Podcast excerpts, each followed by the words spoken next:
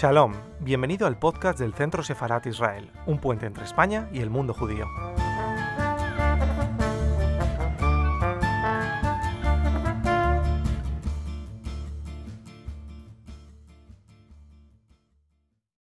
Buenas tardes y bienvenidos al canal de YouTube del Centro Sefarat Israel. Para los que no nos conozcan, el Centro Sefarat es una institución que depende del Ministerio de Asuntos Exteriores, Unión Europea y Cooperación, la Comunidad de Madrid y el Ayuntamiento de Madrid, que busca trazar un puente entre España y el mundo judío a través de la organización de actividades como la que hoy nos trae aquí. Una, conversación en la que vamos a tratar de eh, viajar un poco en el tiempo hacia los años 70 y concretamente también en el espacio, hasta esta redacción que ven a mis espaldas, que es la redacción de la revista Miss. Eh, una revista fundada en los años 70 por, entre otras mujeres, Gloria Steinem, que es la eh, mujer líder feminista, escritora, periodista eh, de origen judío que hoy ocupa el puesto central en esta conversación que vamos a mantener con la investigadora y filóloga Josune Muñoz, fundadora además de Escolástica Servicios Literarios. Josune, bienvenida, buenas tardes, gracias. Muy buenas tardes, es un placer. Josune es eh, buena conocedora y estudiosa de, esta figura, de la figura de, Gloria Steinem y de todo el trabajo que ha realizado y que sigue realizando en los Estados Unidos y por eso nos vamos a acercar con ella, como digo, a, su revista, a su trabajo y a todo el legado que deja y sigue dejando en el movimiento feminista en Estados Unidos y en todo el mundo. Josune, ¿en qué momento podríamos decir que Gloria Steinem comienza a tener una cierta visibilidad pública dentro del movimiento feminista en los Estados Unidos? Mm, yo diría que a finales de los 60. Eh, Gloria Steinem viene, eh, había sido siempre una activista, eh, pero en el momento en el que de alguna manera se visibiliza es cuando se encuentra con Betty Friedan y todos esos movimientos que se estaban poniendo en marcha a raíz de la publicación de la mística de la feminidad. Eh, ellas se conocieron por una militancia común que tenían eh, para frenar eh, la guerra de Vietnam. estamos hablando, sí, de finales de los años 60, pero 68, mm, 69, un par de años antes de la decisión de fundar la revista. ¿En qué momento y con qué propósito eh, surge esta revista Miss de, que, de la que ella es eh, cofundadora? De hecho, la vemos aquí en esta imagen eh, a, mi derecha, ella coordinando estas reuniones. Vemos una imagen muy relajada, informal, ¿no? ¿Con qué propósito y en qué momento surge esta, este proyecto tan interesante? Bueno, eh, la revista nace para llenar un vacío de información eh, y, de, reivindicación. Las revistas llamadas para mujeres tenían contenidos que tenían que ver, como muy bien además mostró y denunció Betty en la mística de la feminidad, precisamente con perpetuar un estereotipo de feminidad que las acotaba en un único rol de amas de casa, mujeres, eh, de familia. Y mm, la revista nace precisamente para enfrentar todo eso, para posibilitar que las mujeres tuvieran otra eh, publicación en la que verse, pero por supuesto quizás el más importante es el objetivo político de visibilizar todas las problemáticas que tenían que ver con las mujeres que estaban invisibilizadas en el resto de publicaciones y con una ambición realmente muy alta.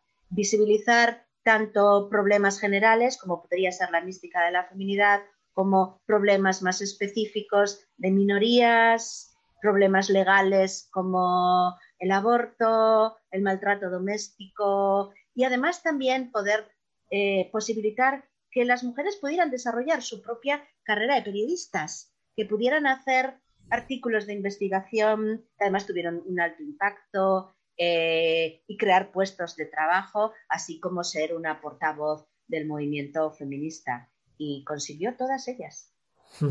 Hay algo, eh, que me gustaría antes de seguir con la figura de Gloria Steinem conocer tu opinión, porque em, es verdad que esta revista se creó, después eh, se cerró. Eh, hoy en día, ¿tú cómo valoras si ha evolucionado el mundo del, periodismo, el mundo de las publicaciones dirigidas hacia, hacia el público femenino? ¿Crees que ha habido una evolución? Porque sigue habiendo publicaciones, desde luego, que van destinadas a un, a, un, perfil muy concreto, pero pareciera que no existe hoy en día, o al menos en nuestro país una revista que haya podido recoger el testigo de Miss? ¿O, piensas que sí? Eh, no, sé cómo, cuál es tu opinión al respecto de este tema. Mm, bueno, a ver, yo no soy especialista en historia del periodismo, pero sí tengo experiencia personal eh, participando en revistas feministas, eh, colaborando desde mi especialidad, que es la crítica literaria feminista. A ver, una el problema que tienen las revistas eh, de contenido exclusivamente feminista suele ser la falta de apoyos económicos por parte de los publicistas, que son, como sabes, los que suelen mantener este tipo de revistas por un lado y las suscripciones de las mujeres por otro. ¿no? Entonces, em, pues em, ha habido distintos intentos, es cierto. Y estoy pensando, por ejemplo, en una revista que tuvo tantísimo impacto en el feminismo español como fue Vindicación, por ejemplo, ¿no?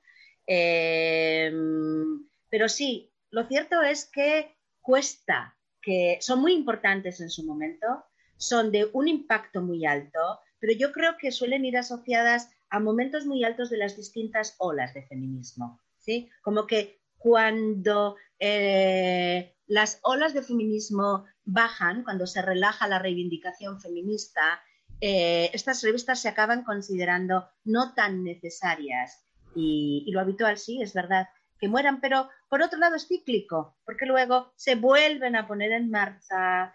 Eh, esto es lo que yo puedo contarte desde mi experiencia personal, pero sí sé que son absolutamente imprescindibles para que nuevas generaciones y nuevas temáticas se incorporen a la agenda feminista. Eh, volviendo a la figura de Gloria Steinem, dentro de su trayectoria periodística, que fue amplia y lo sigue siendo, ya sigue publicando, eh, ¿hay algún artículo que destaque por la especial importancia que tuvo para las reivindicaciones de los movimientos feministas en, los Estados Unidos? Bueno, a ver, antes de, fundar la revista, y eso sí que la dio mucha visibilidad, que hablábamos antes cuando se visibilizó, Gloria Steinem, ella hizo un artículo de investigación eh, filtrándose en la casa Playboy, ¿sí? Como conejita, denunciando la explotación laboral y sexual que tenían esas mujeres. Y ese fue un artículo de altísimo impacto. Pero mm, muchos de los artículos que luego tuvieron altísimo impacto en la revista Mises tienen que ver, tienen que ver eh, no, no siempre fueron realizados por Gloria, pero sí fueron publicados en la revista Estoy pensando, por ejemplo, sé que mínimo hubo tres muy importantes. El primero hablaba de ahora es el momento del ama de casa, ¿sí? que de alguna manera eh, fue un boom y permitió que muchísimas mujeres se asociaran a la revista y así también le posibilitó eh, un desahogo económico importante. Sé que también fue realmente impactante porque se parece mucho también a los que impactaron en su momento en el feminismo eh, de aquí del Estado español, en el que cientos de mujeres hablaban de su experiencia eh, abortando, o otro de investigación que hablaba del maltrato doméstico, ¿no? O sea, eh, matices y temáticas feministas que tenían que salir a la luz y que han sido siempre de mucho impacto cuando han salido.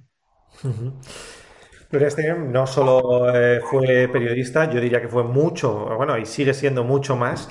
Eh, ¿Qué papel tuvo? Bueno, muchos de los que nos están viendo es posible que hayan visto esta serie de, HBO eh, llamada Mrs. America, eh, una serie que refleja muy bien, eh, entre otras figuras, la de Betty Friedan y también la de Gloria Steinem, y en, la que se habla de la enmienda de la igualdad de derechos en los Estados Unidos, una enmienda que tuvo un largo proceso para ser aprobada. ¿Qué papel tuvo en ese proceso la figura, o qué papel ha tenido Gloria Steinem en ese procedimiento? Pues un papel capital, absolutamente capital. Forma parte del grupo de mujeres que la puso en marcha, participó, pues es una de las grandísimas impulsoras. Eh, la apoyó desde la revista, la apoyó con eh, innumerables mesas redondas, conferencias, con su presencia en las primeras líneas de las manifestaciones. Solía ser remisa hacer enfrentamientos con, la parte de la derecha más radical, eh, pero de toda manera posible. Además, eh, tanto Betty como Gloria han sido siempre mujeres muy, muy creativas a la hora de diseñar estrategias con las que seguir impulsando las distintas causas a las que estaban comprometidas. Es fundamental y lo sigue siendo, porque la enmienda sigue sin estar aprobada lo suficiente como para ya haber acabado su recorrido. De hecho, eh, para que el público lo entienda, si no me equivoco, se tiene que aprobar en un número de estados eh, concreto. No está aprobado en, todos los estados, ni mucho menos. Por tanto, eh, digamos que sigue teniendo ese recorrido. Sí, lo que pasa es que es una enmienda que nacía con una espada de Damocles porque sí había un plazo en el que tenía que ser aceptada por los estados suficientes y el plazo expiró hace muchísimo, el plazo expiró hace décadas. Entonces, esta nueva ola, esta tercera ola de feminismo está impulsándola de nuevo y yo tengo la esperanza de que esta sea ya eh, la definitiva, la década definitiva de la, de la que se aprueben. Bueno, aquí tenemos a, Gloria Steinem participando, lo decías eh, antes, en una de estas eh, manifestaciones y nos trasladamos un poco a ese papel eh, de, reivindicación de, esta enmienda y de la igualdad de derechos en los Estados Unidos, porque em, tuvo una fuerte oposición, tuvo una fuerte oposición por, por posiciones más conservadoras o por posiciones netamente conservadoras en los Estados Unidos. ¿Cómo se enfrentaba ella, cómo se enfrentó ella a este tipo de posturas? Bueno, pues eh, hubo mucho debate dentro del movimiento feminista sobre cuál podía ser la estrategia más adecuada para enfrentar esa, contra que llegaba desde la derecha más radical. Eh, que mm, en, sus escritos autobiográficos ella reconoce que le costó mucho eh, sentirse cómoda y segura eh, tomando, o sea, en el, la esta de la palabra, que era mucho más activa, por ejemplo, eh, o que si ya se sentía mucho más en su lugar eh, escribiendo artículos o tomando parte en actividades mucho más colectivas. pero mm, ella tenía una preocupación constante de que quedara claro que no había que quedarse en la anécdota de la figura de Phyllis Lastley, ay, cómo me cuesta decirlo, que ella era como un parapeto que era real y que tenía que ver con, un pensamiento eh, social que había, pero que detrás había corporaciones, los seguros que no querían eh, cambiar sus primas, o sea, que, mm, que, había que ir más allá a denunciar y mm, desenmascarar que el pacto era mucho más que unas mujeres que se habían asociado con el Stop Era, ¿no? O sea, y mm, bueno, pues eh, lo ha seguido haciendo, ¿eh? O sea, ahora incluso cuando ha salido esta serie tan magnífica que comentas, eh, ella ha vuelto a recordar que la serie vuelve a hacer algo que se hacía en la época, que era darle demasiado eco a la figura de esta asociación de mujeres, cuando sin un pacto masculino de poder detrás, estas mujeres nunca hubieran conseguido ni el apoyo ni el eco que tuvieron, y protestando mucho sobre la trampa que hacían los medios de comunicación en torno a la cantidad de mujeres que respaldaban, que estaban representadas en la era, ¿sí? con la cantidad de mujeres que tenían que ver con el stop era, lo desproporcionado que era en población norteamericana y la cantidad de importancia que los medios de comunicación le dieron, distorsionando y pareciendo que eran dos frentes equilibrados cuando ellas representaban a millones y millones de mujeres. Al contrario, que Stop era, que no era ni por el forro tan mayoritario. De nuevo el papel relevante de los medios de comunicación en este debate, ¿no? del que hablábamos al, comienzo. Em, también me gustaría hablar contigo sobre la Asamblea Nacional de Mujeres, eh, tan importante en los Estados Unidos y en la que Gloria eh, también eh, participó en su creación. ¿Qué nos puedes decir sobre este, este instrumento y este organismo? Bueno, pues que creó una herramienta feminista que se ha mantenido ininterrumpidamente, que sigue existiendo a día de hoy y que visibilizó que si eso era posible, podían incluso hacerse eh, asociaciones igual de ambiciosas, eh, más matizadas. Voy a poner un ejemplo. O sea, la, la NAU ya estaba organizada para cuando llegó Betty, eh, o sea, Gloria Steinem, pero ya sí formó parte de una que tenía que ver con aumentar la participación de las mujeres en los ámbitos políticos, obligar a los partidos a incluirlas, obligar a que fuera pactado otro tipo de agenda política en los partidos y en los gobiernos y que además las mujeres que llegaban llegaran para quedarse y que no fueran fruto de una moda o de un pacto que no tenía que ver con un cambio profundo. Ahí fue capital y estuvo desde el principio también Em, pero, eh, y luego hay una parte muy anecdótica, pero muy real, que está también muy reflejada en esa serie de televisión, y es que Betty aportaba mucho glamour. Eh, perdón, eh, Gloria. Gloria Steinem aportaba mucho glamour, que es algo que la propia Betty reconoce sin ningún problema en su autobiografía. Y su atractivo personal, lo chic que ella era, también eh, desactivaba todo ese discurso que habla de que las feministas son esas mujeres histéricas, feas, eh, amargadas, porque no atraen a los hombres, ¿no? Entonces, y mm, a ella le dio mucha guerra, porque claro, esto también es una manera a su vez de ponerle el San Benito de tú estás ahí porque eres guapa, ¿no? Has llegado a Andos de Gao porque tienes glamour, ¿no? Pero, pero también aportaba eso y que se hiciera atractivo a un grosso de mujeres jóvenes pero también a mujeres glamurosas o del mundo eh, del espectáculo, que fue muy importante que se unieran al movimiento feminista y que visibilizaran el movimiento feminista. Estoy hablando, no sé, mujeres como Jan Fonda, Barbara Streisand y muchísimas más. Eh, creaban una línea del activismo feminista que atraía a otro tipo de mujeres. Aquí vemos cómo eh, esta serie, eh, Mrs. America, eh, refleja la figura de, Gloria Steinem. tú lo decías, efectivamente le pudo dar otra imagen, una cara nueva ¿no? al, feminismo en los Estados Unidos.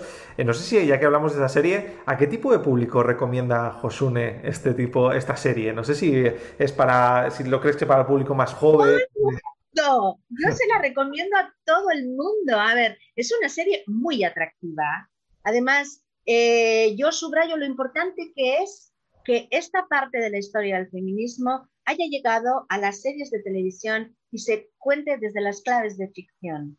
Porque si no, al final, la historia del feminismo siempre estaba contada desde el mismo formato, que era un formato documental, ¿no? Y parece como que eh, hay un grosso de población a la que no se le hacen especialmente atractivos los documentales, que nunca va a llegar.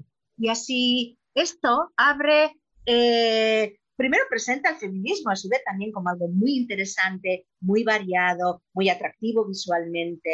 Eh, haber contado con actrices con tanto nombre y con tanto prestigio que trabajan tan bien, también le da otro, otro cuerpo a lo que se está contando. Yo se lo recomiendo a todo el mundo porque tiene una extensión para ver en un fin de semana o dos, se puede ver en dos visionados largos y, a nivel de guion, haciéndole esta crítica que dice Gloria, ¿eh? que ha, hecho cuando ha visto ella la serie, y es que no se ve lo suficientemente claro que han sido tibios a la hora de desenmascarar todo el dinero y todo el apoyo que tenían las mujeres del Stop Ira eh, yo se la recomiendo a todo el mundo. Bueno, pues esta serie de, David Waller eh, la recomendamos en HBO, además eh, queda muy bien reflejada la figura de, Gloria Steinem, de esta líder feminista de, origen judío de la que hoy estamos hablando. Gloria Steinem no estuvo sola en sus reivindicaciones, en todas estas participaciones. ¿Qué aliados podríamos decir que tuvo tanto personales como institucionales? Bueno, supongo que este atractivo, ¿no? Y este carisma que ella tenía, que tiene, eh, le hizo tener una legión de, apoyos. La verdad es que eh, tuvo muchísimos apoyos, pero también parte de esos apoyos eran retroactivos, es decir, ella también había apoyado todo tipo de activismo. Gloria Steinem a lo, largo, eh, a lo largo de su larguísima e inagotable carrera lo mismo había estado involucrada en la lucha por los derechos de, pues no sé, por ejemplo, del pueblo nativo americano, que tanto admiraba, eh, de mm, las lesbianas, de las mujeres negras, de los pequeños pueblos donde podían estar denunciando la, explotación de unos pozos petrolíferos que los estaban enfermando. Entonces, ella estaba muy implicada a nivel de activismo, con todo tipo de activismo, y recibió de vuelta todo esto,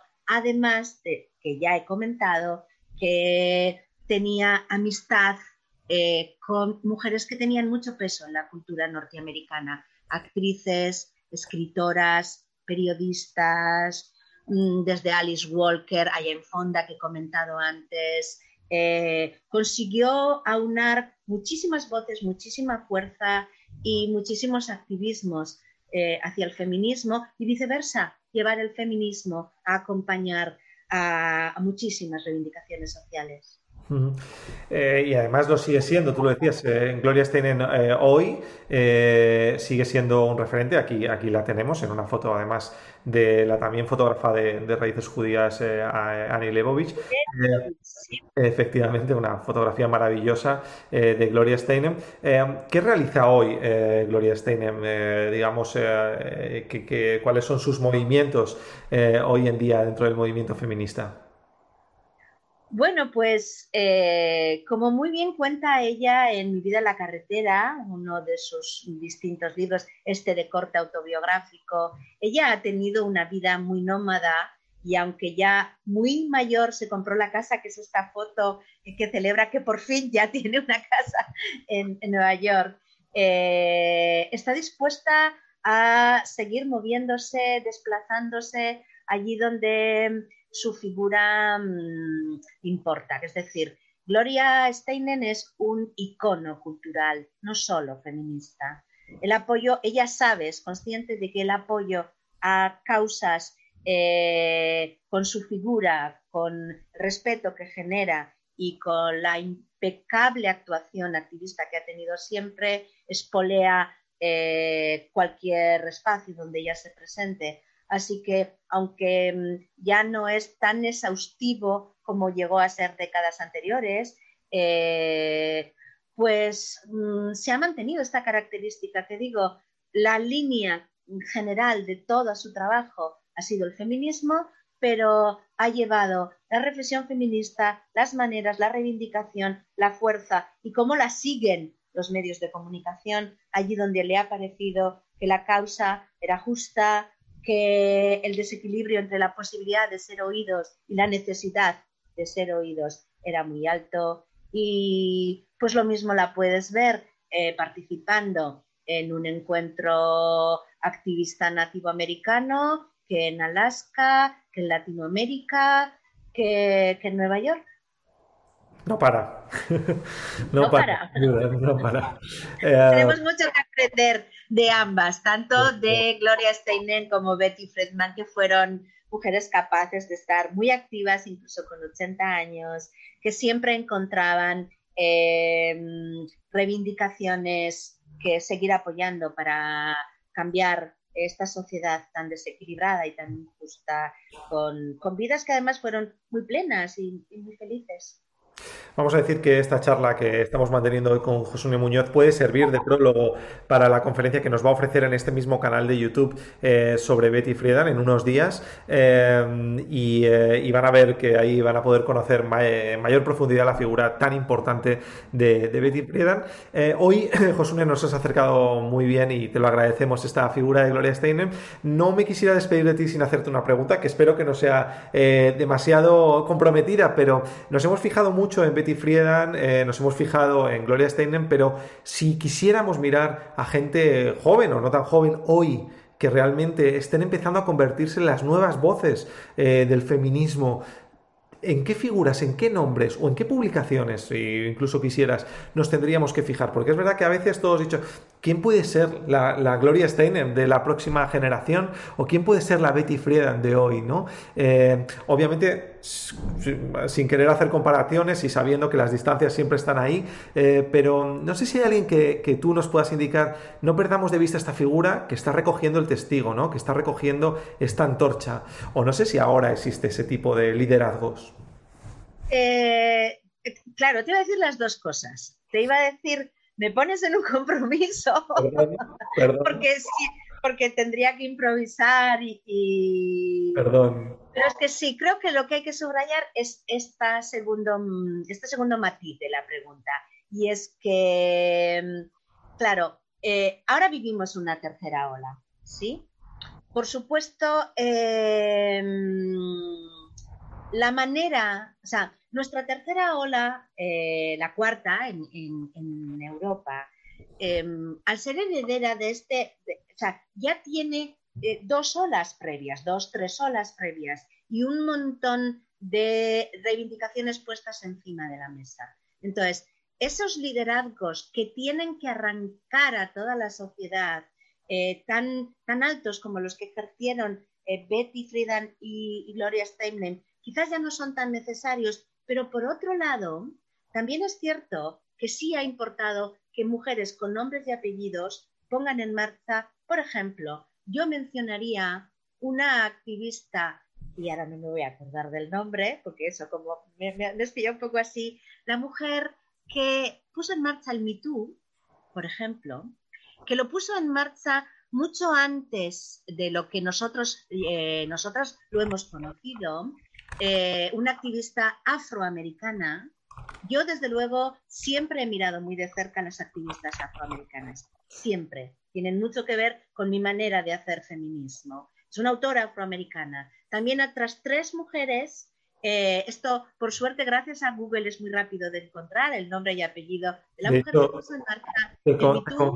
Te, confieso que es lo que estoy haciendo y creo que te refieres a Tarana Burke, si no me equivoco. En efecto, en efecto, ese nombre. O las tres mujeres, que es que estas tienen apellidos compuestos y unos nombres afroamericanos que no soy capaz de recordar así de bote pronto, es que pusieron en marcha el Black Lives Matter, por ejemplo, ¿no? Esos, creo que Em, pero luego en todos los países y en todas las comunidades hay mujeres haciendo eh, un impulso importante. Pero lo cierto es que creo que la característica de esta ola feminista es que claro que hay mujeres con nombres y apellidos que impulsan, pero se trata de que la ola se extienda por el mayor número posible de mujeres y de rincones de la sociedad, porque eso es lo que realmente cambia lo que se está buscando. A mí también me gusta mucho el activismo de Eve Ensler, la de los monólogos de la vagina, después de repente mi cuerpo y ahora la, disculpa sobre los abusos sexuales incestuosos. ¿no? Me parece que las heridas que se están visibilizando en esta ola, eh, es verdad, hay mujeres que dan un paso al frente todas estas que hemos mencionado, pero se trata de un tipo de ola feminista que lo que busca es el mayor número y nombre de mujeres. Pues eh, con estas reflexiones tan interesantes y, si me permites, Josune, a hombros de, Gloria Steinem, eh, para continuar en estas reivindicaciones feministas, nos despedimos eh, de esta conversación agradeciéndote enormemente todo lo que nos has aportado. Muchísimas gracias, Josune. No se pierdan, por cierto, todos los contenidos que crean desde Escolástica porque son realmente interesantes. O sea que enhorabuena y muchas gracias.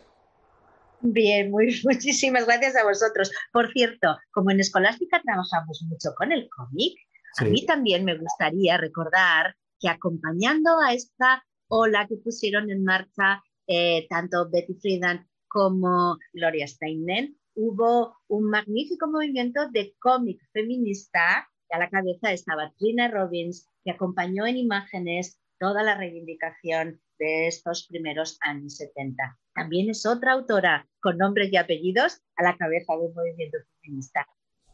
Pues tomamos muy buena nota, tomamos muy buena nota y echaremos un vistazo a todas estas recomendaciones. Desde luego tenemos tarea y más en este mes de marzo, que, como decimos desde el Centro Separat queremos eh, organizar diferentes actividades en torno al Día Internacional de la Mujer.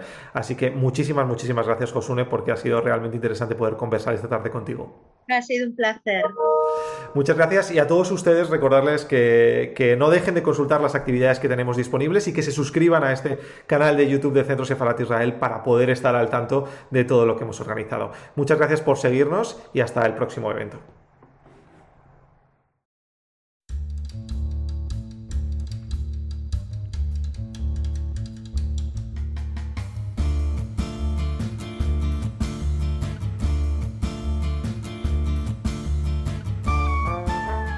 Gracias por escucharnos. Recuerda que también nos puedes seguir a través de Instagram, Facebook y Twitter con el usuario arroba Centro Israel o si lo prefieres en nuestra página web www.sefarat-israel.es.